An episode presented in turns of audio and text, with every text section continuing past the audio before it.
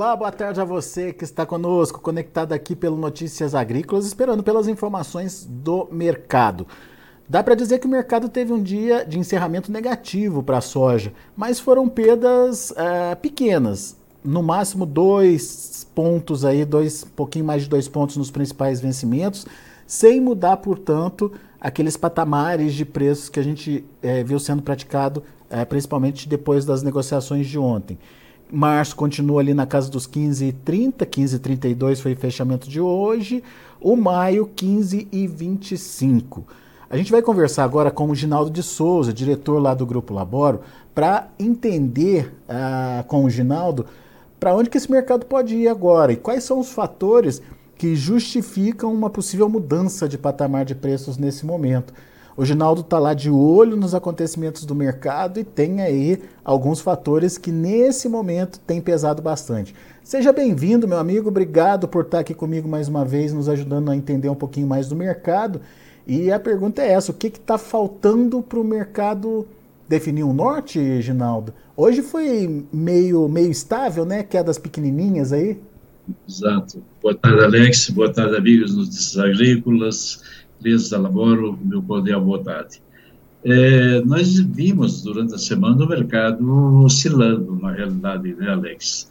Ele chegou o dia aí e rompeu os 15,40 no março, mas nós tivemos também aí uma quarta-feira, vamos dizer, cinzenta, é, com a questão da, das taxas cambiais, das taxas de juros é, a serem, que foram divulgadas pelo, pelo FED, é, em 0,25, o mercado naquele dia caiu, é, energia, de um modo geral, caiu commodities, caiu bolsas, caiu dólar, enfim, tudo que era possível que estava negociando em bolsa caiu na quarta-feira. Ontem nós tivemos uma boa recuperação dos mercados, porque se viu que na quarta-feira tinha sido feito algo que não era condizente com a realidade do mercado, e hoje o mercado trabalhou dos dois lados, principalmente na soja, o mercado trabalhou de uma maneira até certo ponto volátil, dentro de um trading range relativamente pequeno, mas volátil. Ele trabalhou para cima e para baixo, no green e no red, eh, três, quatro vezes. E isto, naturalmente, nós tivemos os motivos. Primeiro, nós tivemos às 11 horas o anúncio da na compra de desconhecido, famoso No Destination, e a gente acha que sempre que tem destino desconhecido é China. E eu não tenho dúvida que foi para a China. 132 mil toneladas de soja americana. Os chineses compraram soja aqui de quarta para quinta, 5 a 6 cargos de soja brasileira. E nós vimos até certo ponto uma boa movimentação no mercado na quarta-feira e ontem. Hoje o físico foi um pouco mais calmo, mais tranquilo. Mas o que vai movimentar esse mercado, o que esse mercado está esperando mesmo, é a questão do clima, o clima na Argentina. Esta é, vamos dizer, a questão mais importante do momento. As chuvas na Argentina têm sido chuvas, vamos dizer, limitantes. É, um pouco de chuva na província de Buenos Aires, no centro, hoje nada mais. Ontem um pouco de chuva lá em oeste de Córdoba, nada mais. Antes de ontem sem chuva. Na terça, na segunda-feira sem chuva. Então o clima da Argentina, apesar de nós termos visto uma melhora nas questões eh, das condições de lavouras divulgadas ontem pela Bolsa de, de, de, de Buenos Aires, nós vimos aí cinco pontos percentuais de melhora no, no, vamos dizer, na soja, na qualidade da soja, boas e excelentes, e, um, 10% de melhora no milho. Mas isso não significa é, que esse comportamento vai continuar. É, uma coisa eu quero deixar bem claro: a Argentina está no pior período, no período mais crítico, onde as chuvas serão vitais, vitais. Se chover, a safra recupera muita coisa, vai embora, e nós podemos ter uma safra aí próxima de 40. Se não chover, a coisa piora e aí o número vem lá para baixo. Nós estamos num período crítico. Agora, por outro lado, nós temos que olhar também a questão da demanda, que a demanda está muito fraca, a China voltou do, do seu feriado e, na realidade, não fez muita coisa, comprou isso que nós chamamos hoje de destino desconhecido, e o que ajudou hoje, na realidade, o produtor brasileiro foi o dólar. O dólar fez uma alta, e eu diria para você que ontem ele chegou a 4,94 no dólar comercial à vista, e hoje ele pulou aí, fez altas aí de, de 13 centavos, é isso? Se não me engano ele chegou a 5,13, 5,14, e nesse momento está 5,13,82, ou seja, está 5,14. Então, o dólar ajudou bastante. Por que, que o dólar ajudou? Vou responder a minha própria pergunta. Porque, lamentavelmente, o presidente da República falou sobre uma independência do Banco Central. E nós sabemos que cada vez que eh, se abre a boca para falar algo que não, talvez, não, não é que não compete, não, não é essa a questão, mas algo que não deveria falar, porque é da competência do próprio presidente do Banco Central. Então, o mercado simplesmente puxou e o dólar subiu em função disso. Então, nós temos na base central clima, demanda e questões políticas aqui no Brasil que podem influenciar fortemente no dólar. É isso aí, meus amigos. Muito bem. Então, a gente entendeu é, como, como o mercado está esperando pela conclusão desses fatores para tomar um posicionamento.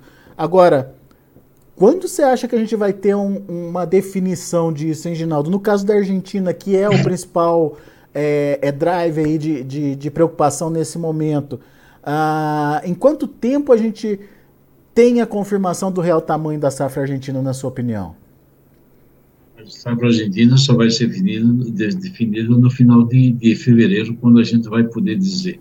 Nós estaremos viajando amanhã para a Argentina, eu, Daniel Olivi, mais dois é, técnicos especialistas da, da Big Safra e mais um, um o, o, o Charles Anderson, do lado do Rio Grande do Sul.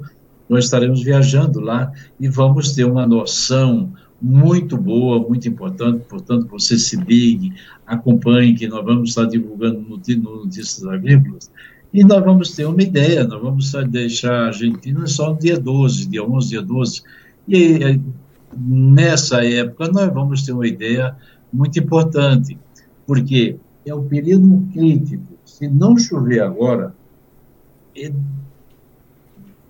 tudo indica que a safra argentina será muito menor do que 37. E se chover, a safra argentina vai ficar em torno de 40 por aí, não 45 como se fala, nem 35 como se fala.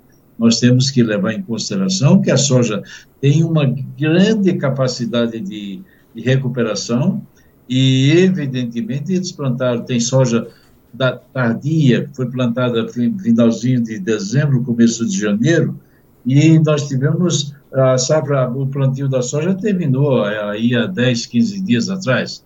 Então, tem soja que está aí florescendo, tem soja que, tá, que, que está recém, vamos dizer, saiu da terra, então tem soja enchendo a vagem, formando vagem, e soja enchendo a vagem.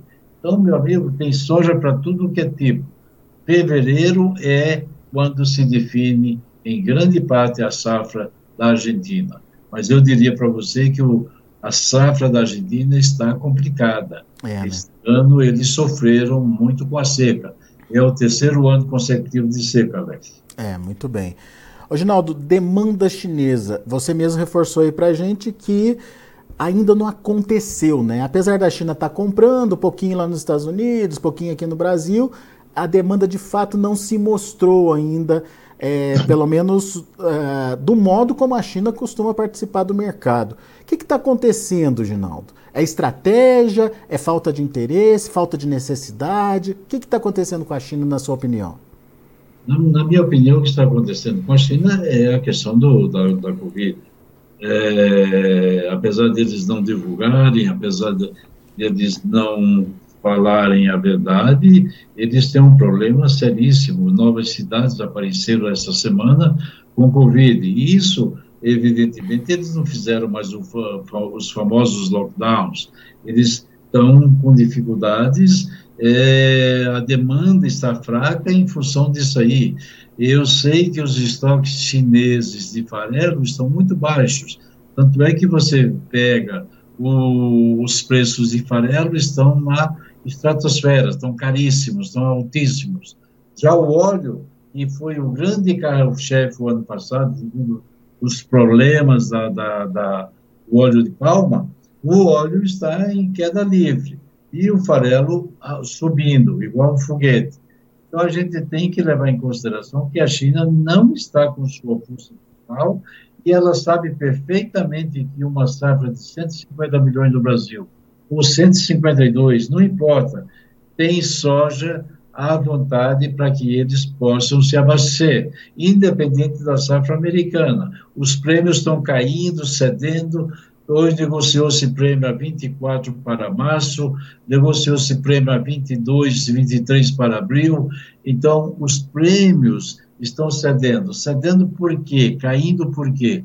Porque a demanda está fraca e os chineses estão comendo de mão para boca. Chicago, nesse nível de 15, 20, 15, 30, mais um prêmio de 20, 20 e pouco, na 1560, quando você transforma isso em tonelada, você vê o preço que está altíssimo. Então, o chinês está comendo na mão para a boca, sabendo que ele pode esperar e comprar calmamente, tranquilamente, porque tem soja à vontade. É essa a estratégia, Alex. Muito bem. Então, a gente tem um Chicago indefinido, a gente tem um, um câmbio oscilante aqui no Brasil que pode, em alguns momentos, trazer oportunidade de negócios, e a gente tem um prêmio que, nesse momento, pelo que eu entendi aí, está pressionado. É isso, Ginaldo? É isso, exatamente. Pressionado, porque nós temos oferta com pouca demanda. Então, se você tem oferta à vontade, porque a colheita brasileira está atrasada, né, né Alex? está atrasada no centro-oeste, toda aquela parte do centro-oeste está atrasada. A colheita deveria estar rodando muito mais rápido.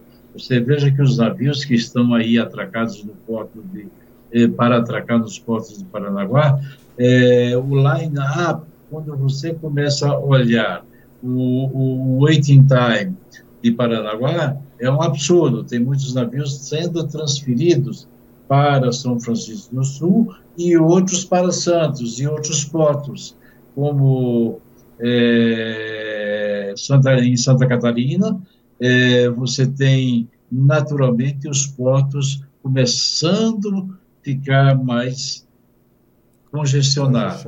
Paranaguá tem um waiting time aí que nós vamos, vamos chegar, na minha opinião, a ter momentos de navios 50, 60 navios esperando, com 30, 40, 50 dias de espera. Então, é bom a gente ficar de olho. Isto é um problema, porque a safra atrasou, não, não fluiu adequadamente, e nós vamos represar soja no interior, e automaticamente os portos ficam sobrecarregados. E isto ajuda a pressionar prêmio, ajuda a pressionar prêmio. A oferta fica maior e o prêmio cai. Muito bem. Então, para o produtor brasileiro que está nos ouvindo agora, o que, que ele faz, Ginaldo? Que momento é esse?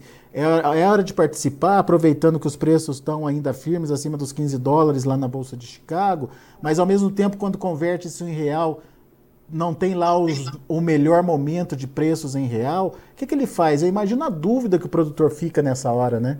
É, mas, o Alex, meus amigos e produtores amigos, companheiros, é, quero colocar para vocês o seguinte: há dois anos e meio atrás nós brigávamos para uma soja a 100 reais. Hoje nós temos soja no Porto a 174, 175 para entrega é, março, para entrega receber fevereiro é, imediato, e é um, um excelente preço, 174, 175 eu vejo e digo ao produtor, e não precisa acreditar em mim, é, mas eu digo com toda sinceridade: o preço em Chicago está caro ele vai subir um pouco mais em função da crise da Argentina, da Argentina, mas depois que passar essa esse esse essa entrada de fevereiro, é, você vai chegar em março com uma colheita já avançada, é, você só tem 27% da safra brasileira vendida, aí você vai chegar lá na frente e vai querer vender, não vai ter espaço nos portos, vai ajudar prêmio para baixo, não vai ter armazéns suficientemente prontos ou, ou que possa receber a sua soja e a sua safra de milho, e aí vai. Então, eu recomendo ao produtor brasileiro é, que eu acho que os preços ainda vão dar uma chance de ouro para se vender e aproveitar Chicago e prêmio. Agora, não pense que isso vai acontecer depois de março. Isso vai acontecer durante fevereiro. Aproveite esses preços, faça uma boa média. Se o dólar subir, faça mais média, venda melhor e aproveite porque lá na frente você tem uma oferta de 150 milhões, ou 152, vem a safra da Argentina, não importa se é 35, se é 40, vem a safra do Paraguai com mais 9, 10 milhões de toneladas, e não tem demanda para isso. Então, não fique esperando. A pior coisa que tem é nós ficarmos em casa, parados, ou na sacada, esperando a tempestade passar. Essa é uma coisa real. Não espera a tempestade passar. Aprenda a andar na chuva. É isso que eu quero dizer. É, então você acabou de responder a pergunta é, do Jenny Pires aqui no, no YouTube. É, ele quer saber se a saca de soja pode subir uh, porque o custo para plantar foi muito alto, Ginaldo. Ele considera aqui. É, então, assim, o produtor está reticente, a gente vê que ele está atrasado na comercialização justamente por causa dessa conta que ele faz, né? E acaba vendo a margem dele muito espremida. Mas você está alertando que pode ficar pior, então. Pode ficar muito pior. E soja 175, mesmo que o produtor tenha um custo alto, ainda tem um bom lucro, uma boa rentabilidade. É, eu conheço os cálculos, Claro que o produtor sabe a conta dele, eu respeito. É a mesma coisa nos Estados Unidos. Quando o produtor faz a conta lá nos Estados Unidos, ele bota 3 dólares de custo de, de, da terra, aí a soja dele vai para um, vai para um custo de 10, 11 dólares. E não é isso, né, na realidade. Então, soja 15 está dando um belo lucro para o produtor americano, e soja a 15 dá um belo lucro, na minha opinião, para o produtor brasileiro vendendo a soja a 175. Então, essa, qualquer alta eventual, essa seria uma alta, seria um momento de ouro para aproveitar e vender soja. Porque eu só vejo uma possibilidade, depois de que passar essa fase que eu estou me referindo, da Argentina, que pode puxar os preços um pouco mais, depois que passar essa fase, eu só vejo uma nova fase se a safra americana quebrar. Essa safra americana vai ser plantada só em abril. Não dá para, se você quer esperar. Outra coisa que eu quero alertar você, produtor, você, meu amigo, que está me ouvindo. Olhe Chicago, o Nearby. O Nearby é, é é, é, maio, olha aí o maio a 15,25 e olhe o novembro a 13,60 Nós estamos falando de um dólar e meio na tela, embaixo. Se você guardar soja para vender, você vai vender lá embaixo com um dólar e meio de prejuízo. Ou seja, não de prejuízo, mas deixou de ganhar um dólar e meio. Então, não espere para vender soja futura. Venda soja agora, porque a soja de agora vale um dólar e meio em tela, a mais do que a soja para setembro e para novembro. Então, tome cuidado, porque normalmente a gente vê o mercado subindo como um foguete, mas descendo como um raio. Não sou baixista no imediato eu acho que o mercado ainda tem uma chance. E venda, porque depois de março, abril, vem pressão do Brasil e aí nós vamos concorrer com o clima americano. Se lá tiver tudo bem, meu amigo, esqueça que não tem demanda para toda a soja que vai se produzir no planeta. É sabe, isso que eu quero alertar. Sabe outra coisa que a gente tem ouvido bastante aqui, queria inclusive ouvir a sua opinião, Ginaldo, é sobre o aumento no custo do frete. Não impacta diretamente no preço da soja, mas tira a renda do produtor, né? Você paga mais claro, frete. Claro, porque quando você faz a conta, você normalmente faz a conta FOB navio Paranaguá ou faz a conta posto na China ou posto no destino final. Aí você olha o frete. O frete interno nosso para dar, um, dar uma exorbitância. É, né? Frete, por exemplo, é, no Maranhão, essa semana, nós estávamos tratando algumas coisas que vem tratando, estava 190 o frete para março e abril está em 300 já. Então, o frete tira, vai comer um bom pedaço da, do preço é, naturalmente. Esse frete é para levar o porto. E o frete também de navio está subindo. Então, tudo isso daí vai contribuir para que o produtor receba menos, porque ah, o produtor tem, naturalmente vai ser penalizado com um frete maior, com um frete marítimo também maior. Então, é bom levar isso em consideração, meus caros. Muito bom. Ginaldo, só para a gente concluir então aqui o nosso bate-papo, você já citou a, a ida de vocês lá para a Argentina. Começa amanhã efetivamente a viagem. Uh, já no domingo as, as primeiras informações estão chegando da Argentina. Fica o convite para você que está nos acompanhando agora é, fazer parte, acompanhar, entender o que está acontecendo é, com a Argentina a partir das informações que o Ginaldo, o Daniel, o grupo é, vai estar tá mandando para a gente é, direto lá daquele país sobre as condições das lavouras e, obviamente, sobre o potencial de produção naquele país.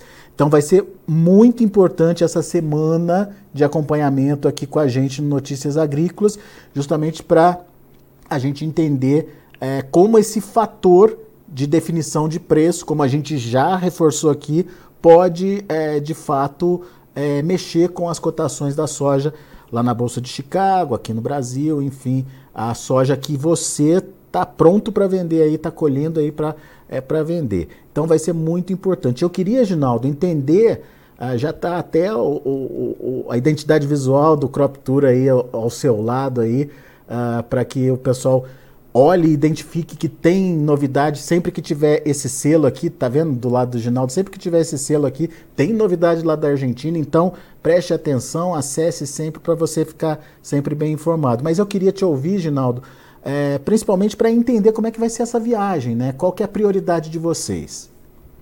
Alex, a nossa prioridade é constatar, verificar e dizer ao produtor, dizer ao nosso cliente, ao nosso amigo, é, de notícias agrícolas da Laboro, como está realmente a safra argentina. Nós chegaremos amanhã à noite em Buenos Aires, vamos dormir e no domingo cedo seguimos é, em direção ao norte.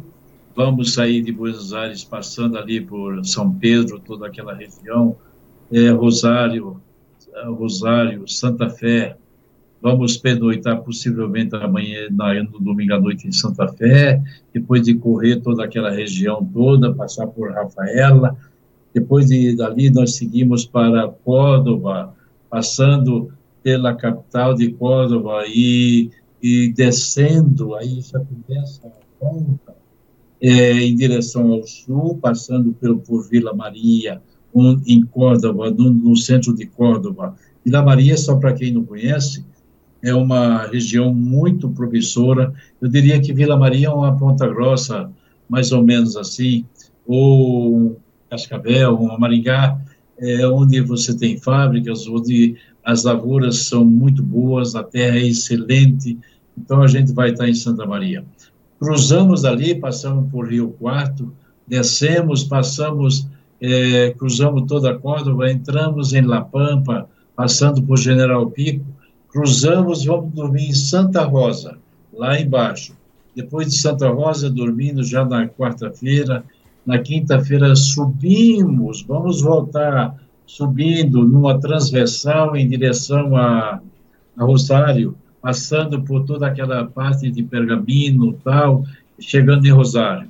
Depois do pernoitamos e volta, uh, pernoitamos em Rosário, e de Rosário nós vamos para Buenos Aires já na sexta-feira, no final da tarde, no, no, no na sexta-feira, e vamos no sábado é, retornar ao Brasil. São mais ou menos 3.500 quilômetros, 4.000, não me lembro exatamente quanto dá. Depende muito do que a gente verificar, que a gente vai abrir para lá, para cá, enfim, é um trabalho profissional onde nós vamos ver condições da terra, as condições hídricas, condições das lavouras, quantos pés tem plantado por metro linear, quantos, quantos quantas plantas tem uh, por metro quadrado, quantas vagens tem em cada pé, quanto, quanto, quantos grãos tem em cada vagem. É um trabalho profissional. E aí nós podemos emitir o nosso parecer e vamos ter notícias diariamente.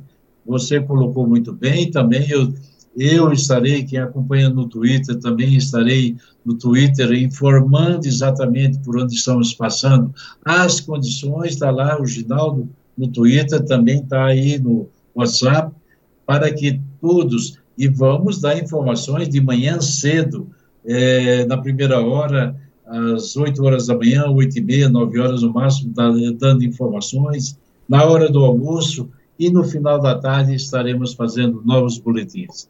É uma informação completa para trazer ao produtor, trazer aos nossos amigos, aos nossos clientes, mostrar efetivamente a qualidade, a segurança do nosso trabalho.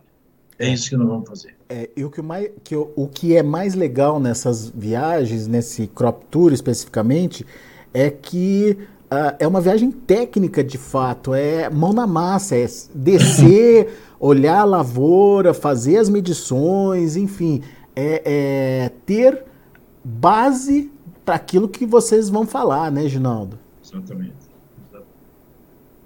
é, a informação tem que ser coerente com aquilo que a gente está avisando. Nós vamos tentar trazer para o produtor, para o nosso cliente, para o nosso amigo, tentar trazer a imagem perfeita, 100%, como se ele estivesse presente, para que ele possa dizer: poxa vida, a safra argentina realmente quebrou. A safra argentina tem um potencial de puxar Chicago a tanto.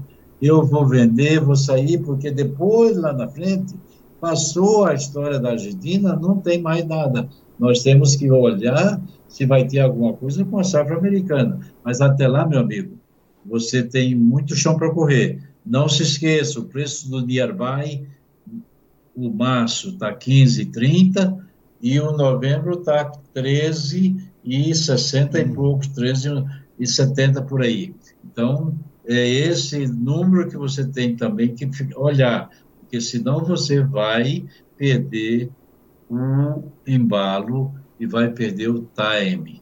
E você sabe perfeitamente, mercado subindo é uma coisa, quando o mercado começa a cair, para retornar, a força, o índice, o índice de força relativo é uma coisa para cima, mas o índice de força relativo para baixo faz com que a coisa pese muito mais. Eu estou falando já de um assunto técnico que talvez não devesse falar. Então, presta atenção e boa rede. Que Deus abençoe a todos. Eu estou sempre à disposição e pode entrar no WhatsApp, pode entrar no meu Twitter e responderemos a todos com o maior prazer e com, com muita alegria. Muito bem. Fica então o convite para vocês acompanhar ao longo de toda essa próxima semana aí esse Crop Tour Argentina 2023. Vamos saber como está a safra lá uh, do, dos produtores argentinos e principalmente uh, como ela pode influenciar na precificação aí, uh, da soja nos próximos dias. Meu amigo Ginaldo, desejo a você uma ótima viagem, que vocês possam é, definitivamente trazerem as melhores informações aqui para a gente.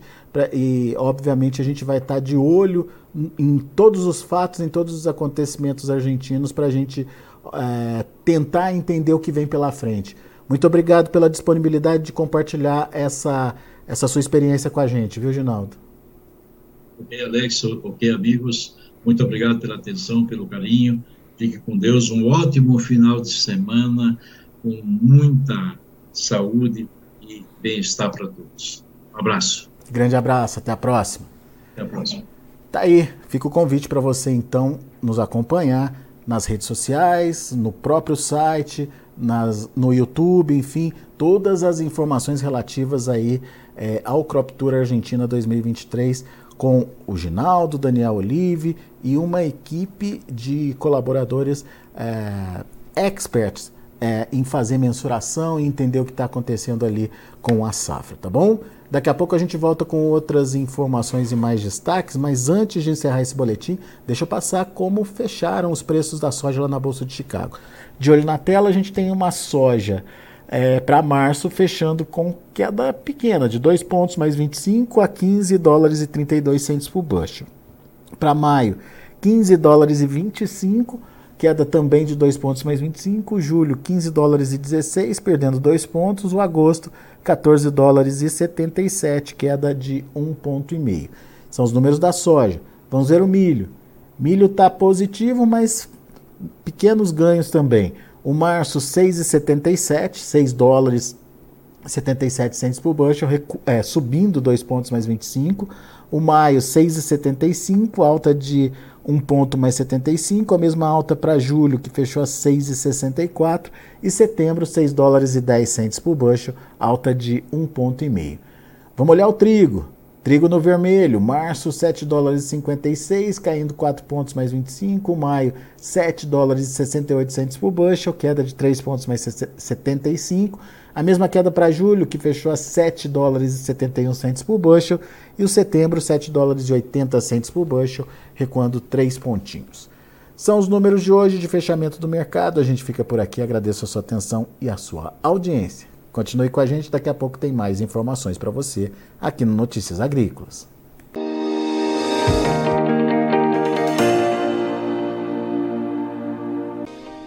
Se inscreva em nossas mídias sociais. No Facebook, Notícias Agrícolas. No Instagram, arroba Notícias Agrícolas. E em nosso Twitter, arroba Norteagri. E para não perder nenhum vídeo, não se esqueça de nos acompanhar no YouTube e na Twitch Notícias Agrícolas Oficial.